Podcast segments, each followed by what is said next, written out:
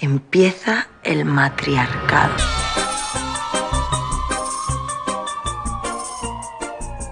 E aí, gurias? Estamos começando mais um podcast das gurias. Comigo, Isa. E comigo, Carol. No último podcast, que se tu não ouviu, vai lá no Spotify da Rádio Ouvir, nós falamos sobre mulheres que foram peças fundamentais para que nós conquistássemos nosso espaço no mundo. Uma mulher que não foi citada foi a Dandara dos Palmares, que além de ter sido importante para a luta feminina, foi importante para a luta feminina da mulher negra. Muitas pessoas já ouviram falar e já estudaram sobre Zumbi dos Palmares, qual a importância dele na história e na luta negra. Mas muitos não conhecem ainda a Dandara, a mulher negra, esposa, mãe de três filhos que lutou com armas pela libertação total de negros e negras, liderava homens e mulheres. E como novembro é o mês da consciência negra, a gente achou que seria bom vocês saberem que sim, existem mulheres negras fortes e que fizeram história.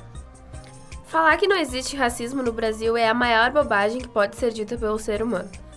Todo dia morre um negro no nosso país e choquem, morrem apenas por serem negros. É, isso é motivo para morrer agora. Segundo o site Quebrando o Tabu, foram cinco crianças mortas em 2019 no estado do Rio de Janeiro e 434 mortes no primeiro trimestre desse ano. Sabe o que todas essas pessoas tinham em comum? Eram negros e moradores da periferia. O racismo existe, a gente não pode negar e nem fechar os olhos para isso. Mas aos pouquinhos a coisa está mudando e pessoas negras vêm cada vez mais conquistando seu espaço e ganhando destaque na vida e na mídia, mesmo que isso ainda incomode muita gente. Representatividade. Essa é a palavra. É muito importante para as meninas negras crescerem vendo referências na mídia. Saber que tem mais gente como elas, mulheres com cabelo afro igual ao delas.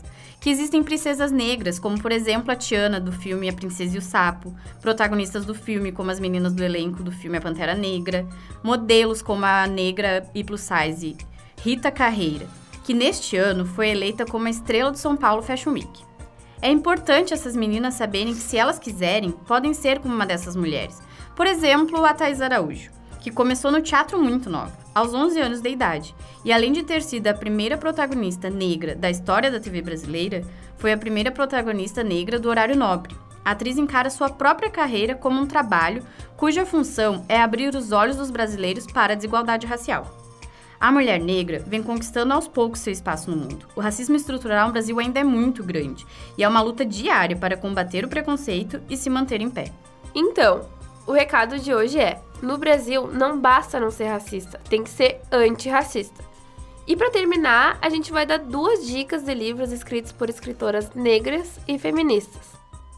A primeira escritora que eu vou indicar é a Chimamanda Adichie, uma nigeriana de 41 anos com seis livros publicados e traduzidos para mais de 30 línguas. Recebeu diversos prêmios, é a voz do feminismo, crítica ao racismo e virou música da Beyoncé tema de uma coleção da Dior. O livro dela que eu vou indicar é Sejamos Todas Feministas. E tu, Carol, qual a tua indicação? Bom, eu vou indicar a Jamila Ribeiro, que nasceu em Santos, tem 39 anos, é filósofa e se tornou uma das principais vozes no combate ao racismo. Com coragem e conhecimento, ela mostra que a luta contra a discriminação deveria ser prioridade para todas nós. E a minha indicação vai ser Quem tem medo do feminismo negro. É isso, gurias. Esse foi o podcast da semana. Não esqueçam de seguir a gente nas redes sociais da rádio, no Instagram e no Facebook, arroba Rádio FN. Tchau. Tchau.